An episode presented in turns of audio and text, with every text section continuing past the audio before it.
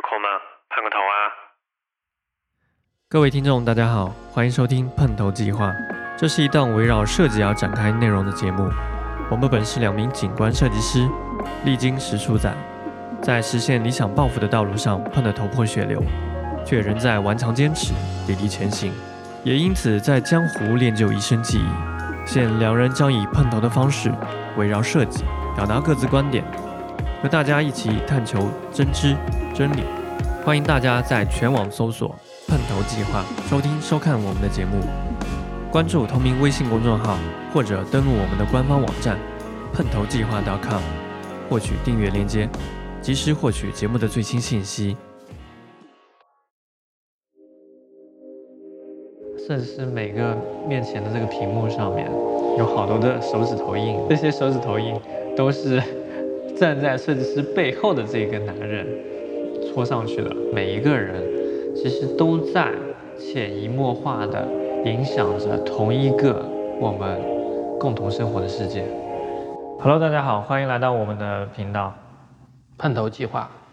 这是我们的第二期节目，我是 Vic。我是宇飞。我们今天要讨论的话题是，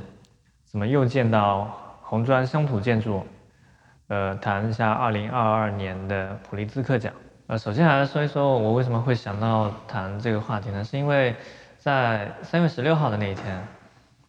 我刷手机，我刷到了两部分的内容。一部分内容是前一天晚上正好是三幺五晚会，所以好多的行业的黑幕。或者说有瑕疵的部分，然后都被呈现在网上，接受大众的批评挨骂。同时，我额外关注到了另外一部分的信息。这个信息就是前一天晚上，在全球公布了2022年的普利兹克奖的得主。其实这件事情对于我来说是我更加关注的事情。我想你应该也关注到了。今天普利兹克奖的得主是。颁给了来自非洲国家的弗朗西斯凯雷。我看到了他之前所做的一些代表作品，呃，其中有甘多小学，还有甘多教师的宿舍，呃，这两个例子我觉得是他所有作品里面比较有代表性的。我看到他都有一个共共性，他都用了很多当地的一些材料，包括有一些陶土。可能有些红砖也用到了一些原木、原始的这些木材，未经加工过的这些。呃，我看到了，在它建筑结构里面，几乎都是这三者去作为主要材料的。当我看到这个红砖的时候，其实我联想到另外一个人，你知道是谁吗？陶磊。对，就是之前他去参加了。梦想改造家，他是作为第八期的建筑设计师，去参加了当时那个节目。呃，那个节目我记得当时在播出之后，在网上的反响，大家对于他的评价来说，可能也不叫评价，可能更多的是批判性的，或者说是更多听到的是更多批评的声音。因为陶磊他当时在节目当中，他也是做了一个红砖房。被一直但一直被大众所诟病、所吐槽，所以我不禁想到这两人。对于这两个人来说，他们是完全两种不同的境遇，或者说对我来说，他们是两种非常分两个非常分明的两个极端。呃，因为你也知道普利兹克奖嘛，它其实就是代表了建筑界的最高的这个终身荣誉。可以理解成它是建筑界的诺贝尔奖，嗯，但是陶磊的话，被网上批评的声音已经 把他都给淹没了，我觉得，所以这两个极端我觉得很有趣，我所以我很想聊一聊关于这两个人的一些看法，呃，我们先来看一下这两个极端好了，呃，一个是。因为刚刚获奖，而且我觉得网上对他的意见几乎都是赞扬，我并没有看到有，在我看来我没有看到任何的关于他的一些批判性的话产生。嗯，那对于陶磊这边，我相信你肯定也见过了很多的这些负面的这些新闻，包括网友对他的抨击。大众对于陶磊的这个项目而言，大家分析他最多的一个方面是造价太高了，他总共花了一百三十二万，嗯，但是因为舆论的影响，所以最后节目组和设计师各承担了一半。可能大多数的普通大众对于造价这个方面其实是没有一个非常清晰的一个概念，因为我觉得大多数普通百姓可能没有接触到建造的这个环节的具体的一些事项，可能涉及到材料，可能涉及到人工的成本，可能也涉及到运输的费用，同时也涉及到设计的费的产生。嗯，同时也会有一些疫情的影响。为什么说施工的工期延长会导致整个造价提升呢？是因为建设的一些施工方，嗯，他们会对于整个排期、排工，包括多少个工人、多少个用人，整个用人的时间，他们是有一在项目之初就有一个非常计划、非常周密的一个逻辑的，呃，他们是做好了这样的一个计划的。对于意外的情况打断了他们这个计划，一定会增加他们需要整个项目工期的这个时间，包括了呃他们在这个场地里面驻场的这个时间，所以在这一方面，其实确确实实来说，疫情的影响对于他整个人力成本的上升，我觉得是有很大影响的。同时，另外一方面也是因为疫情的影响，所以可能当地会有一些交通管制。交通管制之后，很多外来的这些物料可能就没有办法及时的赶到现场，所以就在另一个环节里面，其实又影响了整个工期的延长，进而又引发了这个人力成本的上升。所以我觉得整个造价高昂，人力成本是一方面，另外一一方面是可能大多数人对于真正的要造一个房子，或者说来说，真正要造出一个。经过设计的，或者说是有一些理念传达的这样一些项目而言，他们可能没有一个非常清晰的一个认知，对于造价这一块。这期节目正好顺延上期设计成本的话题。对。呃，正最近呢，正好有这么一个热点事件，二零二二年的普利兹克奖的诞生者。呃，我们把它联系起来考虑了这么一个问题啊，就是其实，在陶磊的这件事情上，我们来分析他的这个成本。嗯，我个人因为没有参与过多了解到这个节目组当时的一个信息，包括后面他们是怎么承担或者事先是怎么说的。那假如有两个点，就是大家可以思考一下。第一个点，节目组承担所有的建造成本，那是不是网上就没有这么多反对或者说批判的声音？嗯。第二点，如果这一百三十多万，我个人认为其实应该是没有含太多设计费用的。嗯，如果设计师又收了比较多的设计费或者正常的设计费，那这个面积来收，并不是按照造价来收，那是不是这个批判的声音会更大？或者应不应该收设计费？嗯，我觉得这个是大家可以考虑的一个问题。那当然在此之前呢，我们刚刚也说到了。关于这个事情本身客观所产生的成本到底有哪些？嗯，我个人认为，如果说在现在的市场环境下造相当于这么一个面积的一个房子，哪怕是农民房改建，也会产生至少六七十万左右的一个建造成本。嗯。但是如果说是你通过设计，因为你有定制化的过程，同时你对人员的一些损耗相对来说更加的大，因为你人工成本现在普遍比较高，再加上疫情影响。同时，它的建造周期拉长，然后不可控的环节比你一个拿过来一个比较现成的图纸去改建，那肯定是环节会增多成本。对，所以在这里面呢，我一百三十万并不是说是一个不能接受的数字，但是这里面真正不能接受的点是在这个事件业主方本身的背景方面，就是他这么一个身份的业主，适不适合参与这么一个项目，就相当于说很多人可以这么讲吧。如果说他的周围周边的这个生活圈子和生活氛围适合他做做这种农民改建房，或者他认为这件事情合适，那可能批判的声音就更小一点。但是如果说大家都认为在他这种背景下，或者他本人也认为花了这么多钱，感觉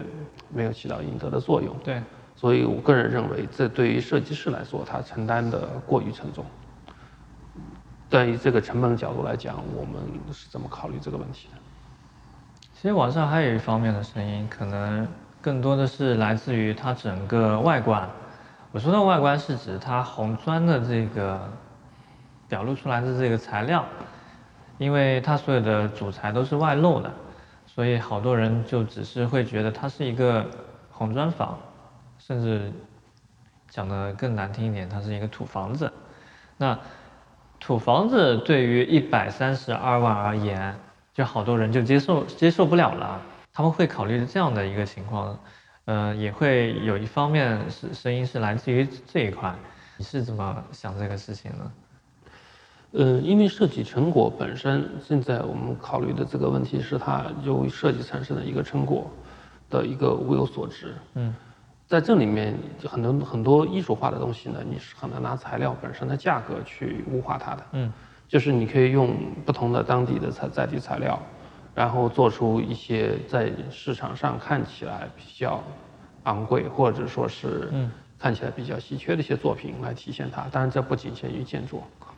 当然你也可以用一些非常昂贵的材料，然后呢去体现你这个本身这个产品的一个价值属性。但是我个人认为，这些都是在开始之前。需要跟业主方进行一个充分的沟通，嗯，但是在这个逃离的事件本身呢，因为这期节目我大概也看了一下，在沟通这个环节中，其实是相对于说不是那么容易的，因为双方的层级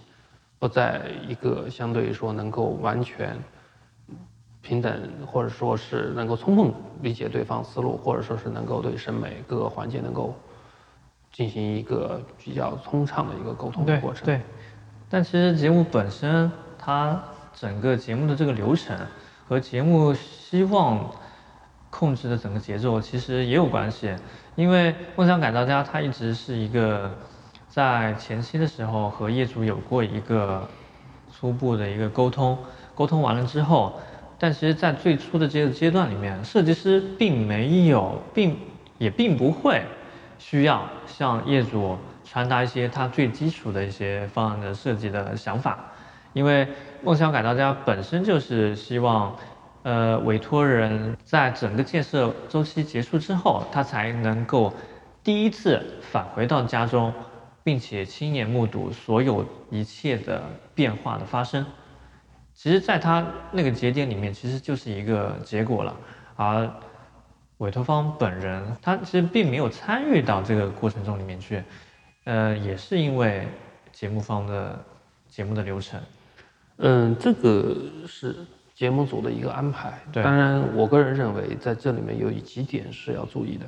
第一个，在业主方委托之前，他必须要有一个相对说较为清晰的诉求。对，这里面包含基本的使用功能，还有一些哪些是他一定不能接受的一些审美元素在。对，同时呢，在此之前，他还要知道大概的一个投资。方向他能够接受，然后能达到做匹配的使用功能。在这个基础上，我个人认为，设计师他是有一定的一个主观能动性，去通过他自身的一个教育，包括之前所有参与项目的履历，包括他自身的一个设计习惯和他的一个设计行为，在这个过程中进行主导的。我认为这个是非常合理的，而且同时双方应该用一个合约的关系，嗯，来控制彼此的风险，嗯，就是在做到哪一阶段过程中，如果不能接受。对方包括设计师本身、业主还有栏目组各承担的这个风险和这一块在哪？我个人觉得实际上可以先行明确。如果这些事情都是比较固化或者做的比较清晰，在发生一系列就是社会舆论性这种一边倒的情况下，对，其实是可以比较清晰的去把这个问题讲清楚的。对，从你的角度出发，你会觉得？就真的像网上所说的那样，就陶磊是完全忽视了业主方的诉求吗？嗯，我个人认为，反而我不这么看。如果是从大部分设计市场角度来讲，我反而认为陶磊这个设计师还是比较负责任。嗯，因为他在整个从栏目的了解过程中，他的参与度，包括对于整个项目来说。还是比较负责，做到了他的设计师的一个环节。对，但是这个我个人认为，这里面矛盾的一个焦点就是在于，就是刚才说的话题是否合适的问题上。呃，如果说这个项目是放在不是这么一个业主背景的身上，或者说是没有出钱，因为这笔钱其实对于整个项目来说，或这个建设一百三十万，我个人认为不是天文数字。嗯，但是作为我放在某些人的背景上，当然我也不知道这个业主之前他认不认可这个费用。嗯，那这个就是整个事情的一个矛盾点了。所以，对于一般来说，很多人认为一百三十万作为一个建设造出这么一个产品。他可能作为所有的认知，他是不能接受的。嗯，那但是其实你十几万买一个包呢，它是也有设计元素的。嗯，那这个时候也有人会觉得他接受不了这个数字。嗯，所以我个人认为，艺术的东西其实是很难再去通过其他元素你去把它混到一起去谈它是否好是否坏，或者是这个这也是提到了你刚才。红砖包括材料，因为它很多东西并不是材料本身值钱，而是通过一个艺术化的手法，通过设计师这个过程进行加工，最后提炼成了这么一个结果，它产生了一定的附加值。但是很多人认为这个附加值它没有价值的时候，这个事情就很难拿来做来判断。对，我觉得对于艺术是这个项目溢价的这个情况，我认为是没有，我认为是比较少的。呃，所以我并不觉得这个造价高昂是因为他做了一些艺术性的东西，同时我也觉得，呃，就像你所说的，呃，我也认为他并没有在整个环节里面完全去忽视了甲方的诉求，完全不尊重对方，呃，我觉得这种情况不存在，因为其实我也去看了整个节目，他整个过程中里面，他从头到尾一直在考虑当地的。很多的因素，包括了地域的因素，也包括了当地人文的因素，因为它需要考虑整个项目的在地性，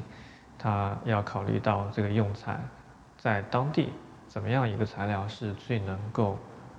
融入到当地这个环境里面去的，所以我觉得从最初一直到最后的整个过程中里面。他确确实实是在这个过程中里面，他发挥了他自己的专业所长。我认为他是增光添彩的一部分，或者说是发挥他自己个人能力，在这个项目上有所体现了。他可能体现了一些他自己的价值观，呃，也有一些他自己惯用的一些设计的手法，呃，表达的一些方式在这个里面。所以我觉得从头到后，我并不觉得他没有尊重对方。而且反而我会认为，他对于大多数设计师来说是值得学习的一个榜样。我不去评判他最后的这个结果，是不是让世上每一个人都满意了，因为他需要满意的只是甲方本身，或者来说甲方可能有些观念也会因为他的这个项目会被引导，会被提升。呃，这些都不可而知，但是至少就我目前了解的这个设计的大背景来说，在我看来，行业里面大多数的人都不具备陶磊这样的对于设计的这份态度和认真负责的这个作风。其实我不想从两个项目具体本身的好或者坏。或者说整个结果呈现的如何去评判两者之间的差异？就两者为什么会产生出这些差异的根本，或者说是最深层的这个逻辑？他们两者的背景不同。我所说的这个背景不同，并不是指他们的身份背景，而是有两个方面的组成。一个是世界大背景，因为普利兹克奖它的评审团。它是由历年的获得者去参与到这个里面的，其中也包括了我们中国人王树，也是在这个评委里面。也就是说，单独的从王树看来，可能凯雷也确实是可以得到王树的认可的。也就是说，它整个过程或者说整个结果是可以受到王树。也可以受到我们中国人的评审的满意，他们代表的是非常专业的眼光，而不像我们大众的一些认知，可能是比较片面式的。呃，他们也会站在更高的角度来看待这件事情，其实我认为他们在选出这个奖项的得主的时候，他们其实心里面是有一定的意图和他们考虑了之后的社会影响的，或者说对于这整个事件，对于整个未来来说是一定有一个深远的影响的。所以，他这个奖项并不是只是表彰当时或者说表彰过去，而一定是对于未来会产生一个价值，产生一个影响。在网上检索一些信息的时候，我看到建成的一些项目有实景图的，基本上都是用陶土、用红砖，甚至用呃未经加工的原木原木料去做的一些主材的一些结构。呃，他其实也做了一些。比较理想式的、比较概念型的一些建筑结构，呃，但是这些我所看到的都是一些效果图，所以对于他来说，他不是说他只能做这些红砖的这些建筑，他也可以做那些设计师大家都会喜欢的、热衷的设计师本身都会去追求的那些项目类型，他们他也会他也会有。这样的情节在里面。那么，其实像陶磊他也是，陶磊他也是这样的一个设计师，他本身也有自己对于自己职业的一个规划和自己对于自己的职业精神的一个信仰。讲到最实在一个差异就是社会背景不同，我所讲的就是地域的区别。一个所有的项目都在非洲。另外一个项目在中国，你说这两者之间可以相提并论吗？我觉得不行。很多物质条件，包括环境，两者之间都是截然相反的。中国的环境，即使在中国的乡村，我也认为所有的物质基础、所有的条件、环境条件，也都比非洲要更好一些。所以在我看来，一个就是对于人民的是刚需的一个行为，另外一个我觉得是一个改善性行为，就好像我们买房一样，有人是买刚需房，有人买改善性用房，我觉得两者不可相提并论，呃，因为两者之间的立场和观点都是不同的，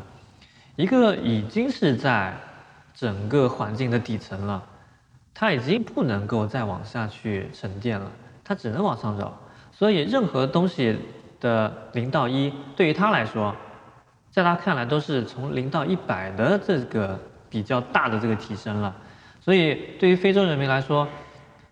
给他建陶土房，给他建红砖房，给他做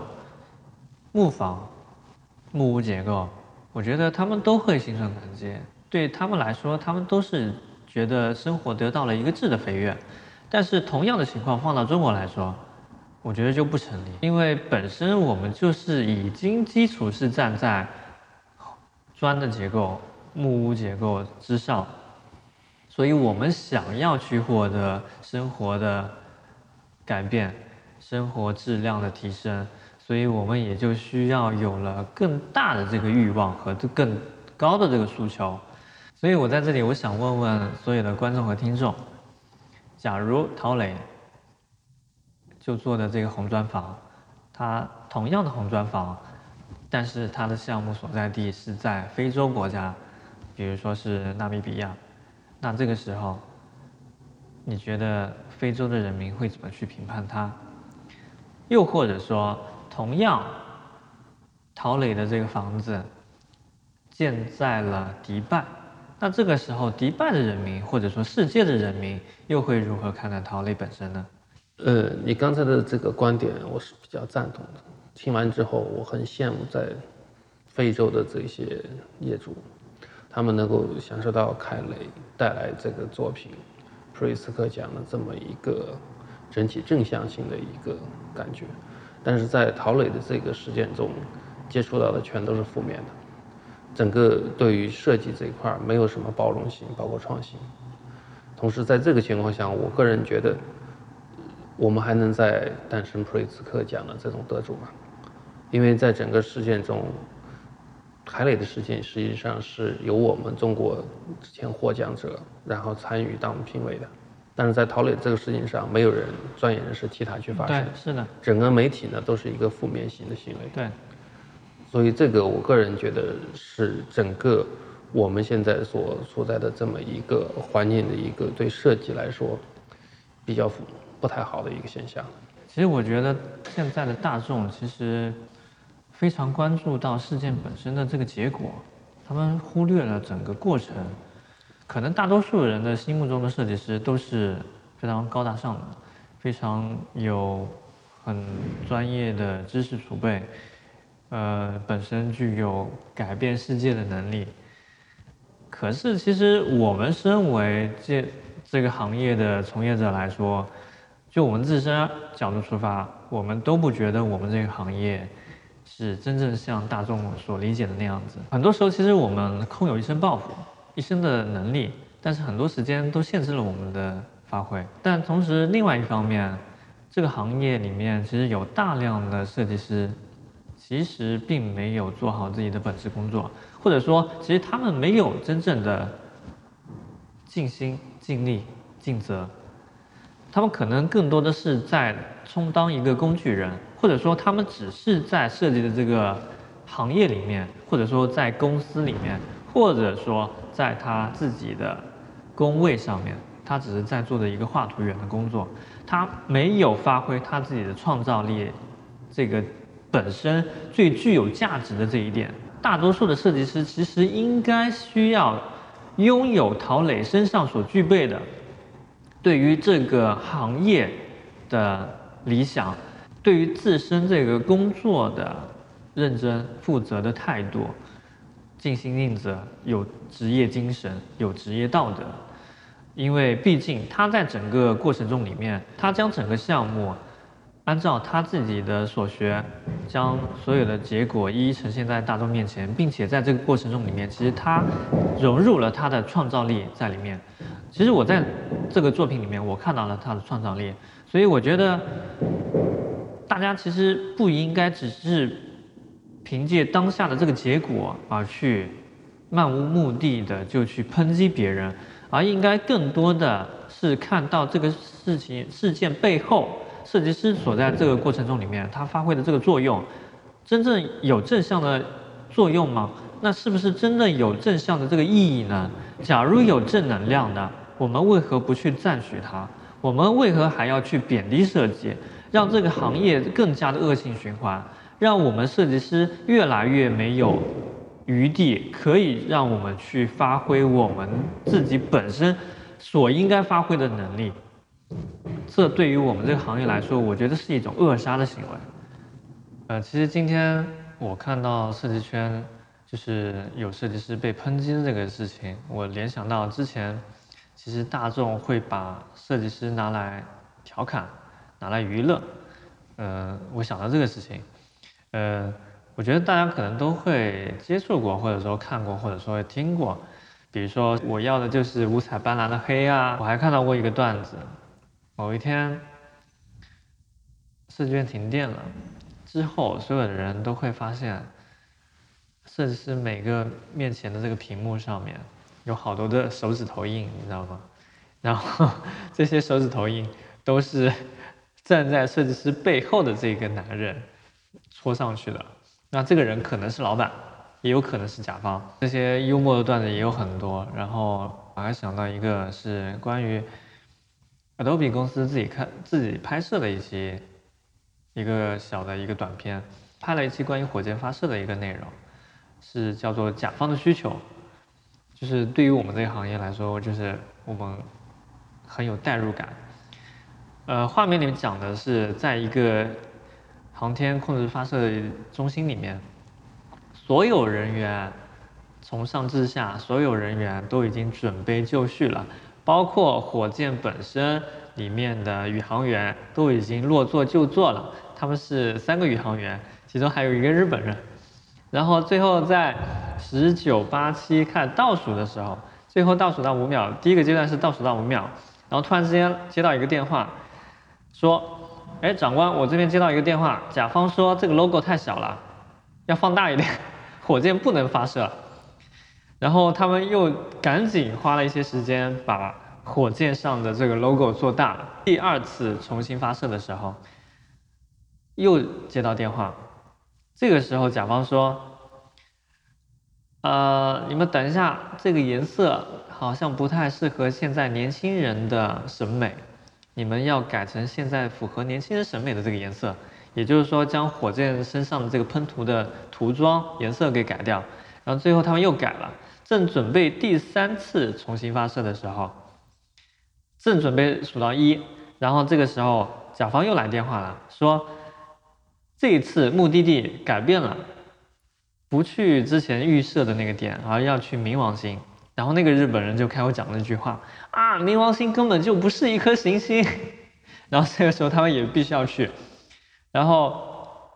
最后第四次重新发射的时候，正数到一，但是这个时候整个控制中心的电全部中断了。然后，控制的这个长官就问手下：“哎，怎么回事？突然之间停电了，包括整个火箭的系统都已经停止运作了。”底下的这个助理他讲了一句话，他说：“长官，刚接到通知，甲方把预算给用完了。”这个片段当然有恶搞的这个成分存在，但是我觉得它也真真实实的、客观的从一些方面。反映了现在设计圈的这个大的环境，所以其实我想说，不论你是之前参与到过设计的环境里面去也好，或者说你做过设计的甲方也好，或者说是你目前是设计师作为设计的乙方，也可能是你甲乙双方都不是，你可能目前还没有参与到这个过程中里面，你目前是一个旁观者的身份，每一个人。其实都在潜移默化的影响着同一个我们共同生活的世界，而且我认为每个人都不应该漠视设计师本身的职责和他所应该发挥的这个能力。设计师应该受到更多的赞许，而不而不再是当下这个环境里面各种谩骂、各种批评。创造力应该值得被认可。鼓励他们继续的去创新。我想用弗朗西斯·凯雷自身的观点、自身的价值观来结束我们这一期的对话。我希望能改变人们的思维定式，推动他们去实现梦想、承担风险。不能因为富有就理所当然的浪费材料，不能因为贫穷就固步自封，不去尝试追求品质。每个人都理应享受品质，每个人都理应享受舒适。每个人都理应享受奢华。人与人是紧密连接在一起的，对气候、民主和物质匮乏的忧虑是我们人类共同的课题。以上就是本期节目的所有内容。假如你觉得本期节目对你有帮助的话，希望你多多和我们的互动，可以在各大平台上进行评论、转发、关注、留言，这对我们非常重要。非常感谢，再见，我们下期再见。